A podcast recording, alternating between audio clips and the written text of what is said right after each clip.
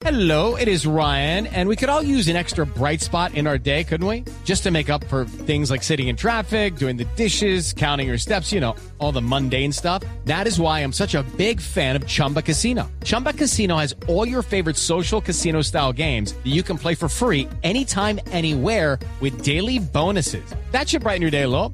Actually, a lot. So sign up now at chumbacasino.com. That's chumbacasino.com. No purchase necessary. BGW. Void were prohibited by law. See terms and conditions. 18 plus. Ricardo, muy buenos días. Sí, le cuento primero que hace unas semanas las autoridades desmantelaron un emporio de exportación ficticia de textiles en Colombia y Sudamérica y en ese momento, en marzo específicamente, capturaron a Salim Ricardo Yamure, que era el dueño de esta empresa.